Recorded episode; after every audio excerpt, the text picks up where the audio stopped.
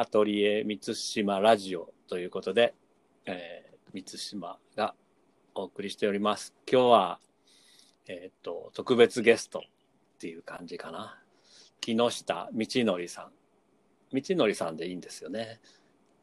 はい。はい。よろしくお願いします。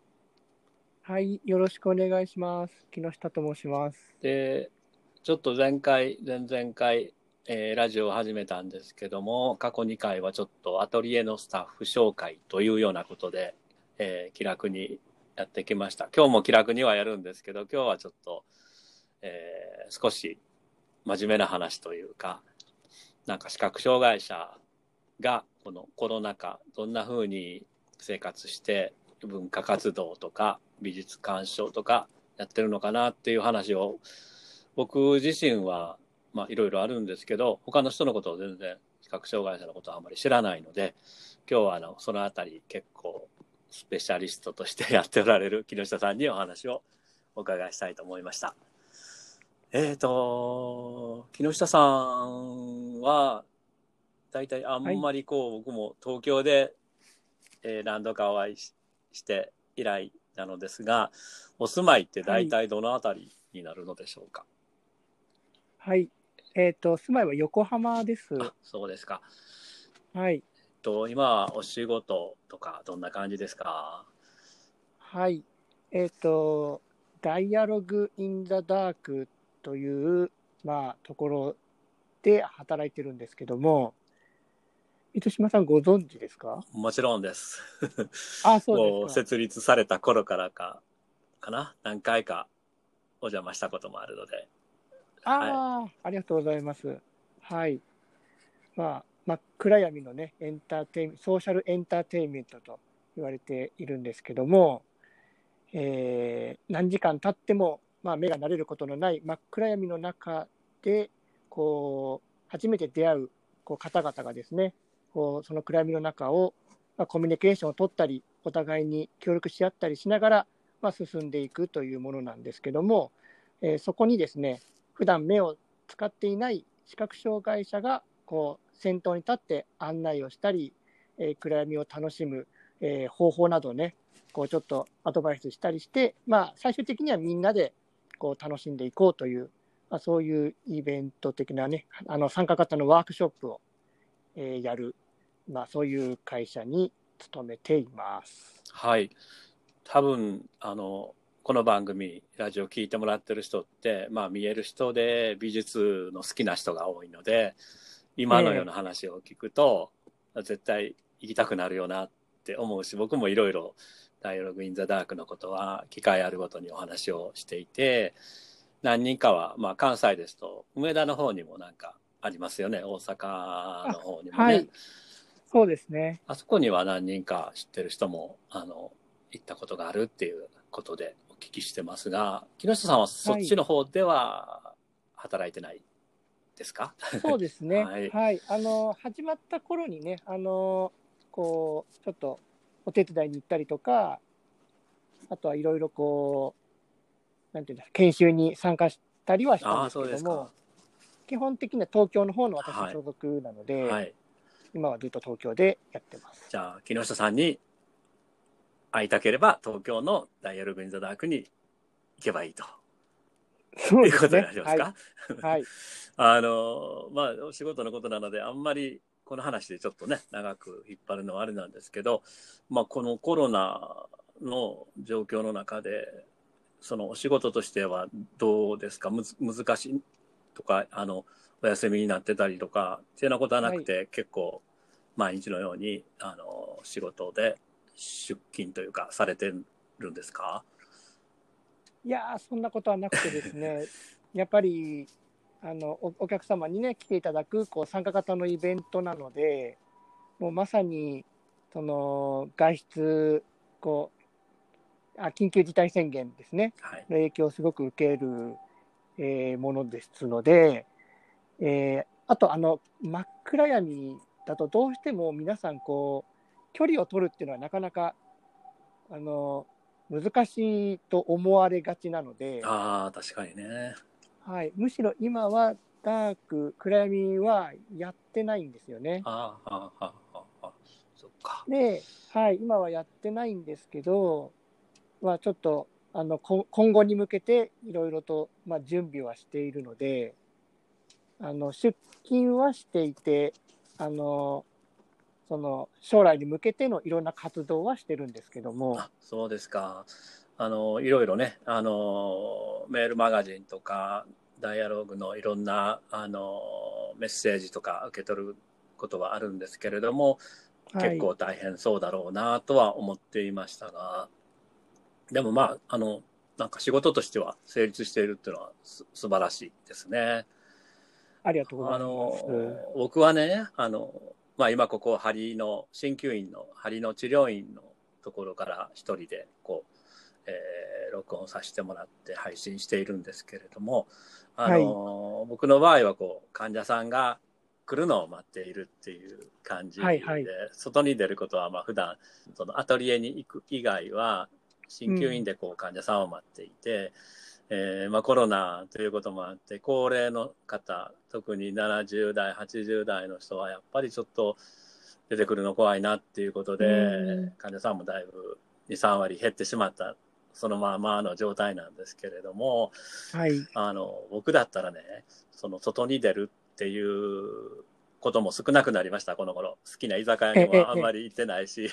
行ってないしっていうか、ほとんど1年ぐらい居酒屋行ってないんですよね。はい。で外に出るのもちょっとなんかこうバスに乗ったり電車に乗ったりっていうのをなんかこうちょっと怖くなったりするようなところもあるんですけど木下さんはそのあたりどうですか？あの通勤だとどうしても横浜からだとはい。何でですか？地下鉄に乗るのか JR に乗るのかなんかではい行くわけですよね。そうですね。ああ、でも通勤はもうそうですね、しなきゃいけないので、してますね。あの、マスクをね、して、はいはい。えっ、と、そうですね、まあ時差出勤がね、できるときはしてますけど、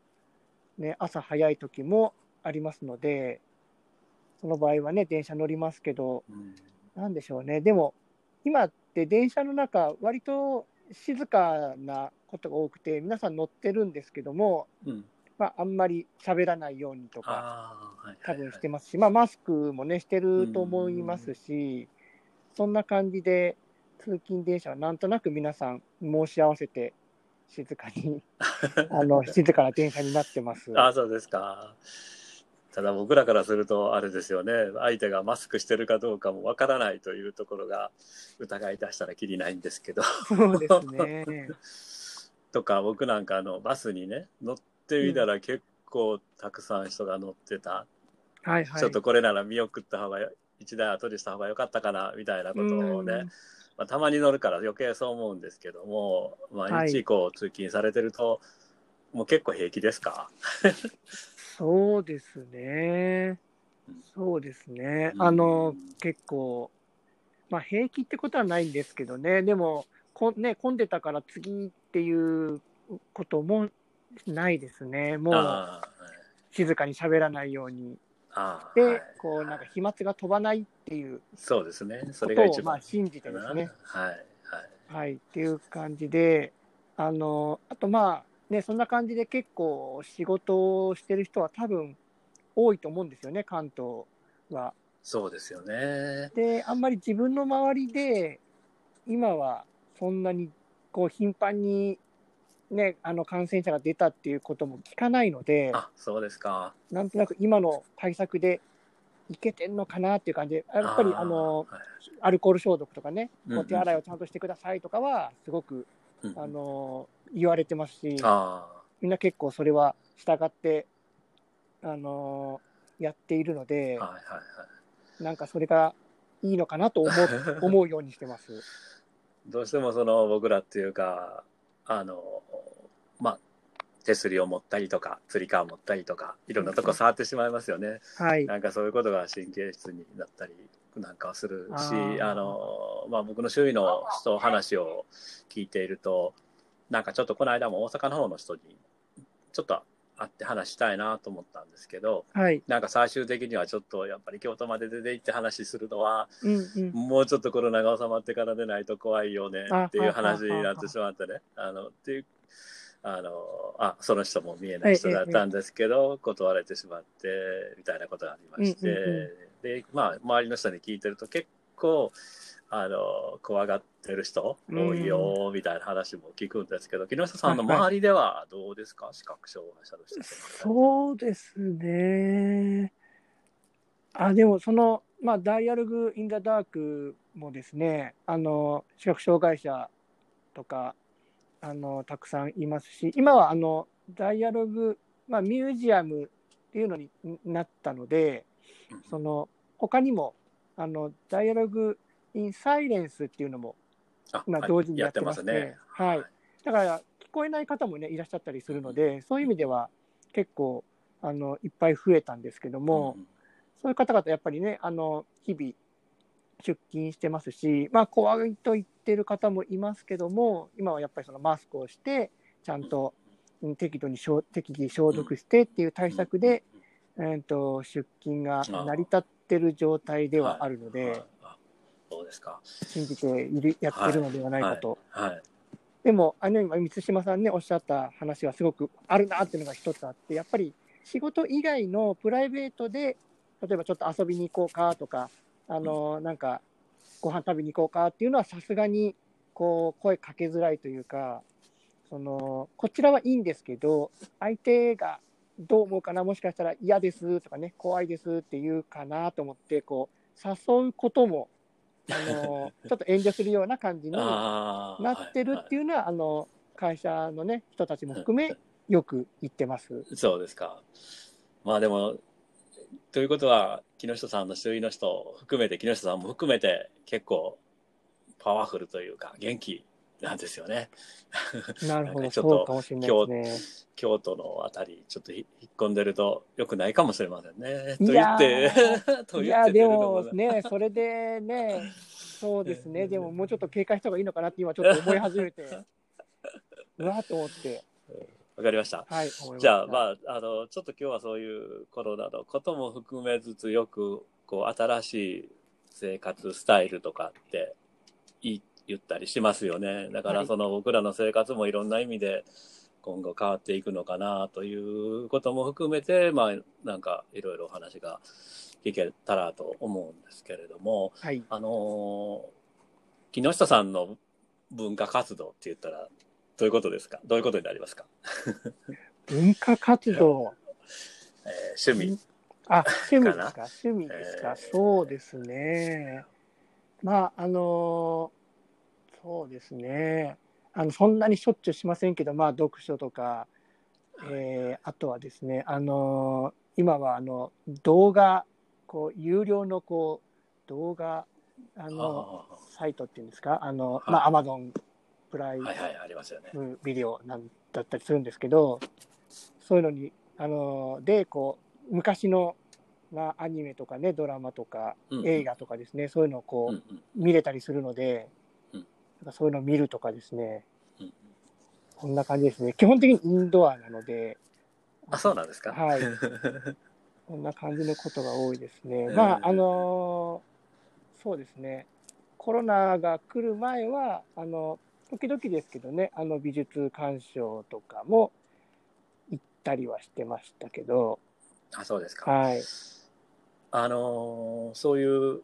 あ、YouTube とかもですか？あ、YouTube とかもそうですね。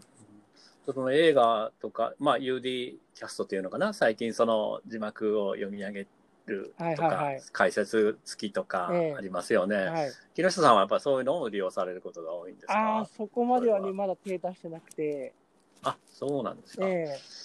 なんかあんまりじ、ゃあ。あの、そうそう、あの、そう iPhone をまだ極めてないもんで、あと、なんか昔見たことあるようなのをもう懐かし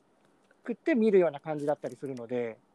ああ、そうか、そうか。ああ、みあの知ってる、知ってるとか、うん。半ば思いながら見るみたいなああ、ことで、あ、それって木下さんが見えてた時の記憶に残っていね。るということですか？あそうですね、それも、ああ、はあはあはい、その頃のもあるので、はあ割と、えー。はい、あもう懐かしさで全部 OK になってる部分もあるので、あだからまあ、あの、ある程度セリフとか声とか聞いていたら、それで、そうそう。わかる、というかそれで、うん、いい思い出したりする。はい。うん。木下さんって、あの、いつ頃までそういう映画とかテレビとかが見ら見れてたというか、はい。おいくつぐらいまででもね、見えてたのは、えっ、とね、10代、10代前半ぐらいですね。小学校うん、ぐらいじゃないですかね。あの、徐々に見えなくなる感じのだったんで、はいあ。の、こ後半はこう、もう見えてんだか見えてないんだかみたいな微妙な感じも長いので、あはっきりしないあんですけど、いうこと。はいうん多分小学生の頃までは結構見えてたっていう記憶があったりするので、ああ、テレビも見たそうですね。記憶もはい、あるし、見てた見えてていう、たということですよね。はいうんこの辺じゃないかと思いますね。僕も10歳ぐらい、小学校の低学年ぐらいかな、高学年入った頃にはだんだんもう見えなくなっていってたので、でも僕の視力はもともと悪かったのでね、ええ。テレビはなんか見ていても、ちょっと人人物が動いてるなぐらいの、うんうん見え方しかね、はいはい。なかったんですけれども、木下さんの場合はももうちょっとはっきり見えていた感じですか？そうでもね、はっきりではないんですけど、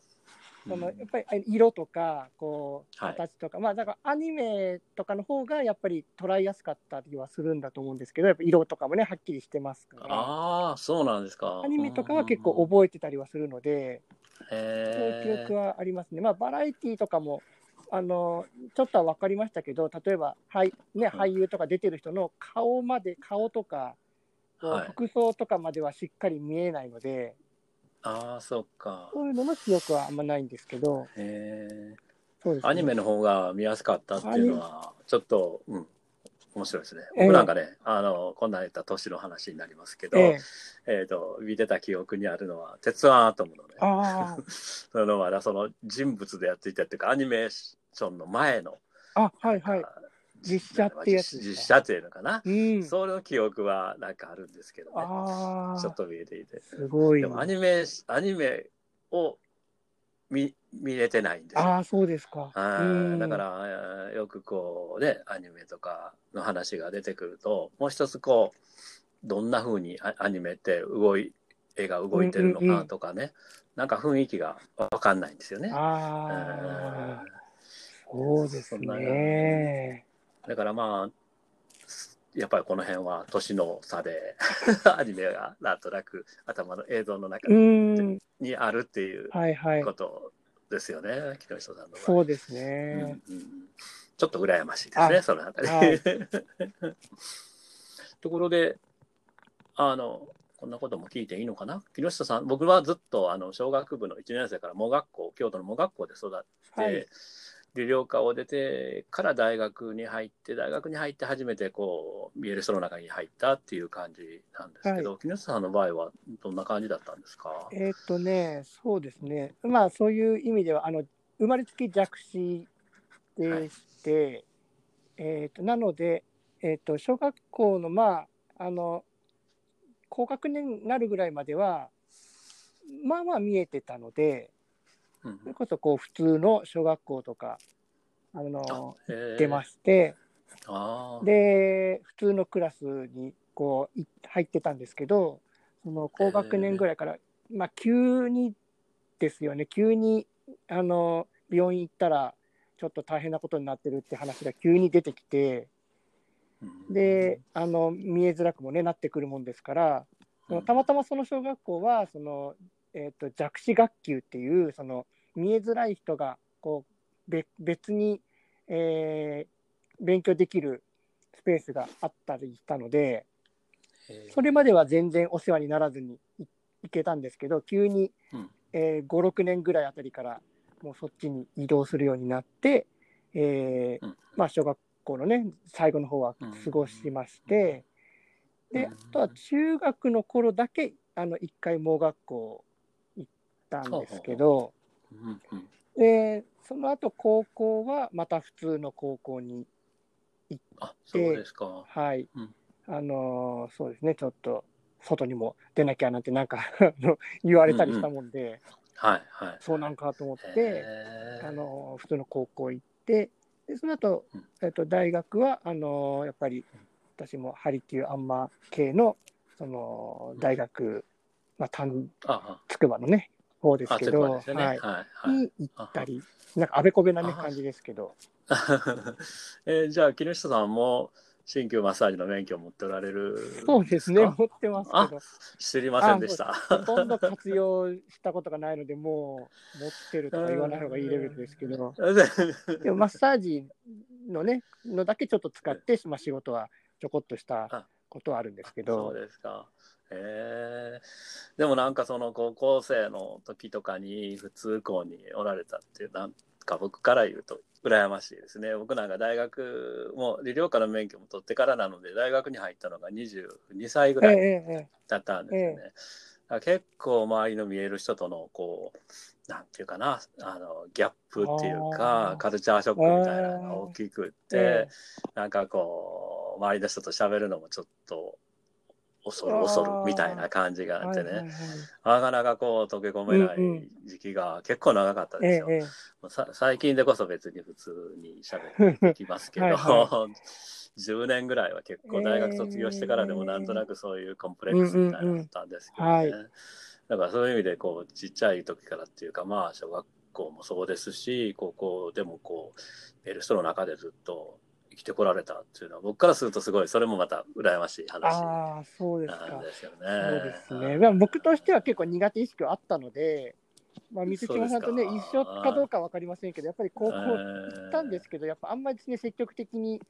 交流はできなかったりはしましたけど、まあ、そうですこう狭いコミュニティでなんとかね、あのうん。言いやすい場所があったので、うん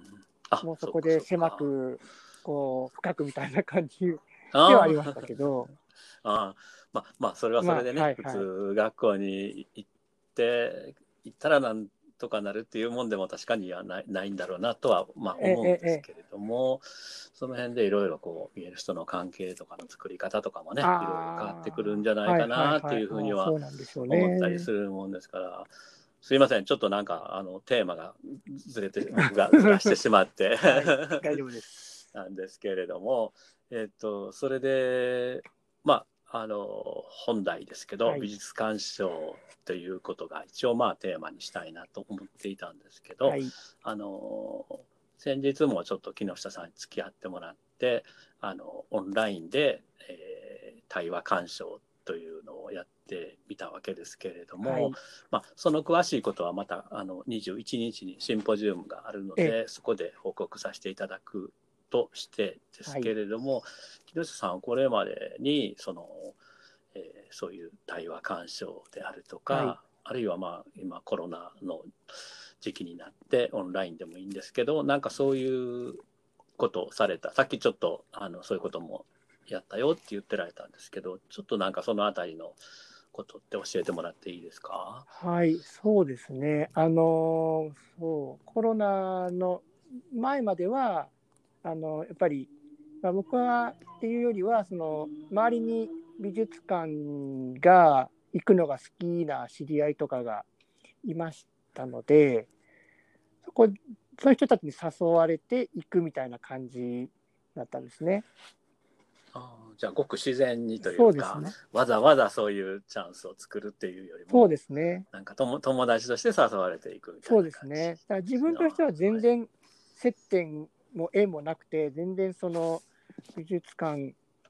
なんて楽しめるのかななんて思ってた人間なんですけど、その結局見える人たちでこう一緒に連れてってもらって、でまあこうね作品を言葉で教えてもらったりとか、あとはやっぱりそういうなんて言うんでしょうね、あの特別鑑賞プログラムみたいなあって例えば視覚障害者の人のための,、あのとか美術館でもやってたりしますので、そういうのに参加したりすると、ね、美術館の方が一緒についてくれてうん説明してくれたりっていうのはありましたので、そういうのに、まあ、参加してたという感じです。えっ、とそしたらそういう形でお友達と美術館に行くということがあったわけですそうでね。すね。でもコロナがね、あのなってからはやっぱり、ね、さっきもちょっと言いましたけど、こうお互いに外に行きづらい面があるので、ほとんど行けてなくてですね、うん先去年あたりようやくこうポツポツ再開したような感じですけど、はあ。はあそうですね。えっ、と、去年はちょっと行かれたりもしてたっていうそうでことですすか？そのコロナでは。そうですね。ありますが。そうですね。でもその美術館の、はね、鑑賞、うんあプログラムも参加そうですねしましたけどやっぱりちょっと、ね、やり方が変わっててやっぱりコロナ対策みたいのをしてたりうんしてちょっと変わってましたよねやり方がね。うん。どんな感じだったんですか、えーともし参考になるようなことがそうですね。あ教えてください、でも結構、ああ、なる変わったなと思ったのは、えっ、と、はい。美術館の方が、あの、一緒についてくれるのはついてくれたんですけど、昔はその、例えば、2人ぐらいのね、少人数に対して、美術館の方がついてくれて、大体3人ぐらいの小グループで回って、こう、いやってくれてたんですけど、えっ、と、その時行った時はですね、大体合計10人ぐらいの、えー参加者に対して、その美術館の方が、その、なんていうんですか、こう、ヘッドホン、我々はヘッドホンをつけて、でヘッドホン越しに、その美術館の方が、ちょっと離れたところから、こう、説明とかをしてくれるっていう感じだったんですね。で、見える人とね、当然、僕なんかも行ってましたんで、見える人にちょっとあっちの作品を見ながら、あの、うん。み見ますよとか、次こっち見ますよっていうのをヘッドホン越しに指示があって、じゃあそこにみんなでトトトトと言って、えーうん。イヤホン、ヘッドホンで説明を聞くみたいな。で、ちょっとこのテーマで話してみてくださいみたいな感じで、数分間フリートークのタイムがあったりして、で またヘッドホン越しに、はい、じゃあまたこっちへ来てくださいとかっていう感じで、なんかこう距離をね、取ろうってことですよね。ってたんですけあどなんか、そうですね。ちょっとあんまり通信状態がね、その時良くなくて、なんかすごいストレスを感じた 記憶がそうですかあり。ますけど。うーんえっ、と、それは何人ぐらいでなんですか？全部で。全部で、えっ、と、全部多分でっていうか5、5組、4、5、4、5組ぐらいいて、なのでうんうんうん8か10人あだとそうですか思います。うんじゃあその場合こう作品の前にはあの一組ずつっていうような感じでああ、でもね、行くんですか？作品のうん。前は結構、あのみんなその全員集まってました。多少距離は取ってますけど。ああはいはいはい。でもちろん、そうかうん、そうですね。そんなに意識そこは意識してなかったですね。美術館の方は確実に離れてたと思いますあ別からだけが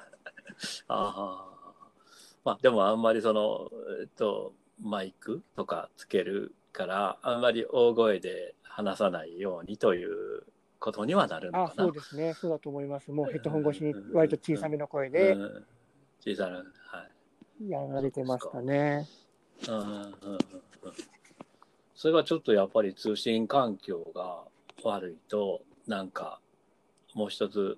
話が進まないというか。そうですよね。そ点、ううん。まさにその通り。うん。なんかこうちょっとブツブツってなったりとか少しね間が空いたりとかやっぱり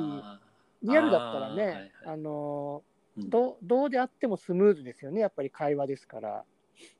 そうですよね。だからここのねなんかそのオンラインっていうものを使うのがこう新しいやり方だと思うんですけどその通信環境がすごい大事というか前提かなと思うぐらいなるほど。もうそれが全てみたいなとこまずありますよね、と思いましたその時に。ああまあ今日今日もそうですよね。つな がらないと始まらないので、失礼しましたけれどもあのーその時はなんか振り返りみたいなっていう全員で集まってまた喋ったりいうことは特になかっあそれはねありました。やっぱり最初と最後のところにその広いお部屋に集まって、はい。っていうことはた。はい、ありました。でやっぱりちょっとあの本当広いお部屋取っていただいて、うん、き気持ちですけどねちょっと距離を離れて座るみたいなことはやってたと思います。はあはあはあ、その時はもうあの別にあのヘッドホンとかせずに普通に喋られてそうですねですかでもちょっとマイ,、まあ、あマイク使って、はい。あマイク使ってね、ま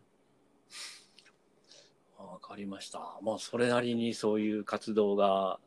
やっぱりあのあれですかね。関東首都圏方面っていうのはそういう意味ではいろんな意味でコロナが大変と言いつつも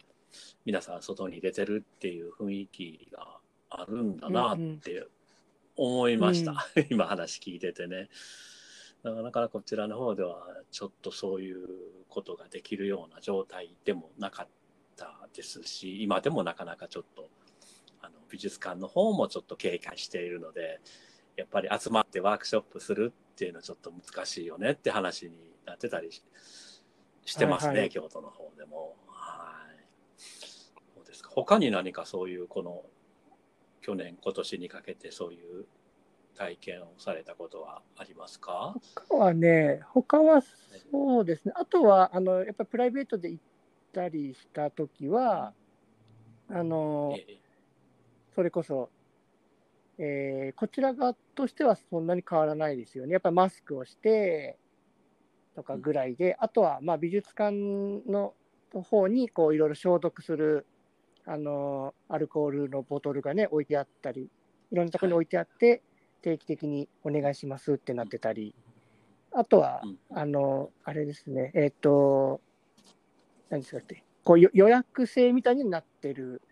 感じでしたね、やっぱり。あで、うーんと、なんだ、来館時間はある程度決まった範囲の時間内に来てくださいっていうような感じで、そのそれぞれ希望のチケットを、まあ、買って、えー来てくださいってことだったんですけど、うんうん。えっ、と、そう、僕、えっ、と、そう、あの、だからちゃんと買おうと思って、あの、ホームページとか行ったら、あのーあ、多分あの、あれですね、こう、なんかそ操作が難しくて、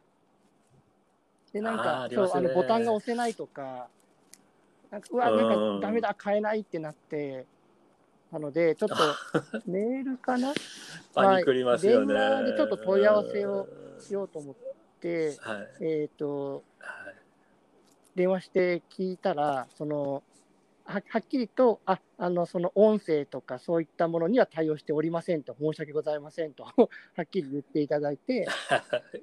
で、じゃあ、はい。あの、その代わりに、えっ、と、いつ、いついらっしゃってもいいようにしますので、あと、チケットも買わずに、えー買わずで OK ですという感じで、あのーその、んなしの特別措置を 取っていただいたので、えっ、と、ありがたく、えーじ好きな時間に行きましたけど、ああ、電話もそうしてみるですね。もんですね。そうですね、でも結構ちゃんと対応していただけたので、あ、それはよかったですね。よかったです。そう。で、まあ、あとは、あのね、そう、アルコール消毒してくださいぐらいで、うん。基本的には変わらずな感じで、普通に鑑賞して帰りましたね。うんうんなかなかやっぱあの最近ねあのスクリーンリーダーでの読み上げに対応したあのホームページというか、あの増えてはいると思うんですけど、なんかチケットの購入であるとかアンケートの書き込みであるとか、なんかそういうとこってなかなかやっぱり難しいですよね。僕は難しく思うことがちょっとアンケートあるし書いてみようかって書き始めたけど、なかなかカーソルがうまくはい進まなくって、もう途中でやめたりすることが時々あるんですけどね、木下さんみたいに結構そのパソコンとか使いこなしてる人でも困ることもあるんですね。そうですね、まあ、使いこなしてる方だと思ってないですけど、あのーうんそうですね、あとまあ結局ね、あのー対応してないっていうこと、ボイスオーバーとかも対応してないっていうまあことだったのまあそういうことだったんでで、すよね。まあこれはしょうがないかとなりましたけど、そうですね、結構ちょいちょい見かけますね。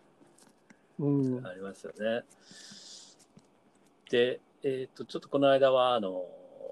さっき言ってたオンラインの、あの、鑑賞、あアーカイブを使っての、すべてオンラインでやる鑑賞にこう、お付き合いいただいたんですけど、まあ、そういうことも含めて、まあ、今後、こう僕たちっていうか視覚障害者が美術を鑑賞していく上で、うん、オンラインの可能性どう思われるかとか、はい、あるいはあの対面ではこうしたらいいとかなんかその辺りの話がちょっと最後に聞けたらと思うんですけれども、はい、どうでしょうか。そうですね。でもオンラインでその美術鑑賞っていうのは初めて、えー、参加させていただいてあ体験させていただいたんですけどあのー、そうですね。あの結構できるもんだなっていうのが率直なあの感じでしたし、えっ、ー、と少人数で、ね、やっていただいたりしたので、あの結構、そうですね、あの話しやすいこう人数であれば、うん、うん、結構やれるのかなっていう感じがしました。はい、でそ、その時やった時は、やっぱり結構ね、皆さん、大体通信状態、いい感じで進んでいってたので、その点もありがたいなっていうのはありましたよね。ははは結構クリアに聞こえたので。そうですね。はいまあ、この間、ズーム使ってたんですけど、やっぱり、まあ、あのテクニカルの方を担当してくれる人が2人ぐらいはあの、ええ、おられたので、やっぱりそういうのがしっかり事前にも準備できていると、やりやすかったなっていう印象は確かにありますよね。うんうん、そうですねあのただまああのいろんなとこで聞くわけですけども Zoom とかを見えない人がまだこう使い慣れてない部分もあったりして、はい、ちょっと雑音っていうか音あのスクリーンリーダーの音声が流れてしまったりとか、はいはい、なんかその辺でどうなんですかね。その辺ってちょっと慣れれば解決していけるもんでしょうか。これはねそうだと思います。あのそうですね。実はそのダイアログ・イン・ダ・ダークでもやっぱりあの Zoom を使ってこうミーティングとかをねしたりしてるするようになったのであのそういうのもあって Zoom は結構使い慣れてたんですけどでその時もやっぱりみんな手探りで始めるのでやっぱりその時も結構スクリーンリーダーの音がすごい大きい音でガーンって聞こえてきてうわ耳が痛いってことも たびたび起こっててなんだなんだこれはっていうのが結構そのあの社内でも ああったんですよね。でこれは何だってなってあこれはなんか音が漏れてるんだとか、そのイヤホンすると音漏れしないぞとかなんかいろいろみんなでこう発見し合ってそういうのを共有し合ったりしてたのでやっぱりあの初めてあと出てきてねあの日が経ってないので皆さん知らないことが多いですよね。そうですよねヘッドホンしてて大きい音が突然流れるとちょっとびっくりもするし耳にも悪いですよね。耳がね大事ですからね。だからやっぱりそういうのがこう、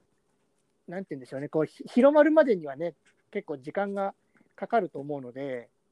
ぱりそこのまずタイムラグみたいので浸透するまでには結構時間かかるのかなっていうのはありますけどでもそれってもうあのノウハウっていうか知ってるか知らないかみたいなもんなのでなんかそういうのをねまたあのー、詳しい方が例えばホームページ上にこうまとめてくださる方がねいらっしゃったりとかえー、美術鑑賞をオンラインでするときにはこういうこと注意したらいいですよっていうのをこう作っていただいたりっていうのが起こってくるとあの後からこう参加してみようかなっていう方もまずはそこで見といてねっていうあのあらかじめの勉強ができればこう対処もできるでしょうしなんかそんな風にしてちょっとずつ広まっていくとあの解決するのかなっていう感じはします。そうですね。まあ、iPhone で入る人もいればパソコンで入る人もいるので、はいはい、あるいは Android の場合もあるのでなんかその辺いろいろちょっとずつ違ってたりするのでなんかその辺がうまくマニュアルで紹介されてるページなんかができてくるといい、ね、はい、本当助かります。うん。他になんかオンラインの場合のそういう注意事項とか、なんかこうしたらいいよみたいなこと他にやったりしますか、ね、でしょうね。そうですね。うん。なんですかね。まあ、注注意かどうかはね、わかんないですけど、あの、その時に、あの、やってた、ね、やり方で、こう、時間制限がある中で、こう、何枚か作品を見るっていう、まあ、そんな形でしたよね。そうでしたね。はい、で、はい、こうこの時間内に、ね、何個か見てくださいっていうようなことがあってでその中で、えー、チームでこう時間調整をしながらその限られた時間内にこう終わってちゃんと戻ってくるみたいなそういうねあの Zoom の仕様があるのでであとあれって時間来たらバサッとこう終わっちゃいますよね。そうなんですよね。きっちりもうえグループから全体に戻るっていうのをやってました。でなんか他の例えば、えーと、リアルの美術館とかでやる場合って例えば超チームに分かれてこう絵を、ね、見てきてくださいって30分後に戻ってきてくださいねって言ってもあのー、30分きっちりで戻れることって僕ほとんど経験なくてですね。ある程度こう作品見ててこう霧のいいところまでとかあの話が時間ギリギリになったらその時の話題がちょっと終わるまでとか、えー、とあったりするのでなんとなくあの最初に戻ってくる方もいますけど最後に戻ってくる方はちょっと時間かかったりするもんだなっていうのが僕のイメージだったんですけど今回は何ていうかその時間が一番そのトップにいるのでもう時間でとにかくバサッと終わっちゃうっていうのがあるとっぱり皆さんすごくでも協力的だったので、はいはい、じゃあその時間に合わせてこう鑑賞するみたいなとこあって、はい、なんか残りの時間でこうみんな探りながら最後あの超えないようにこう話していってなんとなく数分前には終わるみたいな感じでこう終わりに向けて徐々にスローダウンしていくような感じになったあのなって印象が僕はあっあるんですけど、これがなんか今までと違うなっていう、ちょっとあの特徴的だなと思いまして、ね、これはなんか、あごめんなさい、まあ、あります？あいやいや、なんかその工夫でそれはできるのかな、ちょっと僕もそこのテクニカルなところがよくわからないんですけれども。ね、わかんないです。工夫はね、ちょっとまだわからないですけど、なんか作品選びに影響してくるのかなと思って。ははは。なんかすごいこう難しい、えーうん、あの対話でね、鑑賞するには、うん、こう解いていかないと何を書いてる、ね、作品なのかで難しい作品があったりすると、そのチームごとにやっぱりその理解度が異なるのでその、ね、解き明かせないうちに終わっちゃうなんてこともあるのかなと思ったりすると、はいなんか作品を選ぶ時のどどの作品にするかみたいなことがなんか影響してくるのかななんてあ、はい、思いました。その時はい、ちなみにこの間はあの割とね抽象的なものと、はいはい、結構具体的なものが描かれているものと二通りやりましたけれども、そ、ね,、それはどっち木下さんとしてはどっちが得意というかどっちが好きな感じだった、ね、ありますか？これは結構ねあの両極に分かれるのであれですけど僕はなんか抽象的な、うん、あの作品の方が、うん、そのイメージとかね好き勝手にこう、正解があるわけではなくて何に見えるかとかどういう印象かなんていうのはある程度そのその人のね言ったもん勝ちみたいなことを思ってたりするのでなんか抽象画でみんながこう、イメージがこうパパッとはまった方がみんなのいろんな話が聞けて聞けて面白いかなっていうのは思うんですけどあのすごい何も浮かばないっていう方もねいらっしゃったりしてそうすると抽象画ってすごい難しいものって あの捉える方もねいらっしゃるのでこれはなかなか選ぶ側も難しいなと思いましたね。うんそうですねでもまあ割とそういうふうに抽象的な方が言葉がどんどんねうまくいけばですけどね出てくるっていうのは僕も経験してるので思います。わかりました。あとはあの今後なんですけどこういうオンラインでの鑑賞っていうのはどうなっていくと思います？あの一時期の流行りでまた元に戻るかどうかみたいなことなんですけど。どうですかね。でも、それは、なんて、どうでしょうね。あの、いいくつかのね、道があると思いますけど、こう、あと、あの、コロナのこの、えっ、と、い今のまま、どれくらい続くのかって、ワクチンが、えー出てきたりしてますよね、今。で、ワクチンをみんなが打ったら、その解決となるのか、ね、ワクチンを打った後もマスクはまだしなきゃいけないとか言ったりしてますけど、その後もなんか変異型がボンボン出てきて、全然その お収まらないとかなると、まあはね、長くこうオンラインの需要もあるでしょうから、えー、と続くかもしれないですけど、でも、どっちにしても使い勝手が良くならないと、僕は続かないと思うので。その通信環境のこととか、あとは、まあ、わかんないですけど、その参加者が、こう、あ見えない方がですね、えっ、と、参加する、しやすい、こう、環境になるかどうかっていうところが結構鍵になってくるのかな。で、それは、例えばコロナが落ち着いてきたり、もう、あの、外にみんな出て大丈夫ってなる前に、その整備ができれば、うんと続いていくかもしれあないですけど。その前に、はいはいはいね、解禁になっちゃったら、もうみんなリアルに美術館行った方が楽だって思われるから、そしたらあんまり参加しなくなっちゃうかもしれないですよはいはいね。はい。僕なんかまあ思うのはあの価値価値があるだろうとはい。思うのはその遠くの美術館の作品にも、うんうんうん。あのオンラインだとアプローチできますよね。そのはいアーカイブじゃなくて、まあどっかの僕で言えば東京の方とかほまあそれが秋。田だったりするかもしれませんけど、そこでやってる展覧会に、まあ、あのオンラインで参加するのなら旅費もかからないし、楽だろうなとか、まあ、それで結構の中身があるものがあの体験できればこれはいいかなって思あったりはすするんですねけどね。。そうですね。確かに。だからその場合はどうでしょうねあのオンラインと対対面でやってるとこにオンラインでも入り込むみたいな感じかなからハイブリッドというかオンラインと対面を両立させてできると、あのいろんなとこからいろんな人が関わったりとかすることができるので、ちょっとそういうこともなんか試せたらいいかなっていう個人的にはそうですね。なるほど。そうですね。だからなんかコンテンツをね、どんだけ広げられるかってことですよね。あの、ギャラリートークとかってありますよね。あれって、はいはい、はい、そのコロナ前とか僕はなんか言ってた頃は、その、見えない人ははい。なかなか一人で参加しづらいっていうイメージだったんですね。で、えっ、と、まあ美術館としても、その見えない人のために何かこう工夫したりってことは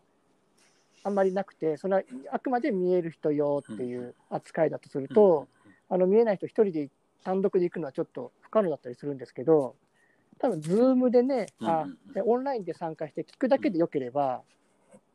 ね、移動とかはね、現地に行ってる人たちは移動したりしながら行ってもらって、僕らはね、普通にズームで聞いてるだけでもういいよっていう場合だったら、すごく楽ですよね。そういう感じで参加できるものが増えたら、確かに面白いうん。気がしますのうで、ん。そこはなんか、そうですね、もう美術館の方にどんどんチャレンジしていただきたいあなと思います。そうですよね。まあ通訳の問題もありますけど、海外、海外えー、の人とかね、はいはいはい、すそうごい。こともね、ねできたらいいかななんて思ったりはするんですけどちょっと夢みたいないですねはいはい。話ですけどね。ああ、確かに。まあそうでした。まあちょっとあの結構時間もオーバーしてしまって申し訳ないかったですけれどもあのなんっていうかな木下さんってやっぱりそのさっき初めに話があったように「ダイアログ・イン・ザ・ダーク」でいろいろアテンドとかも経験されているので、まあ、ダイアログとまたあのダイアログ・イン・ザ・ダークとその対話鑑賞とはちょっと違うかもしれませんけどなんかこう人のおもてなしというかファシリテーターをするっていうところではすごい力ありますよね。だから木下さんみたいな人にどんどんそういうオンラインでもこうファシリテーターとしてこう活躍していただけるとすごいいい鑑賞ができるのではないかなってこの間あの思いました。ありがとうございます。まあ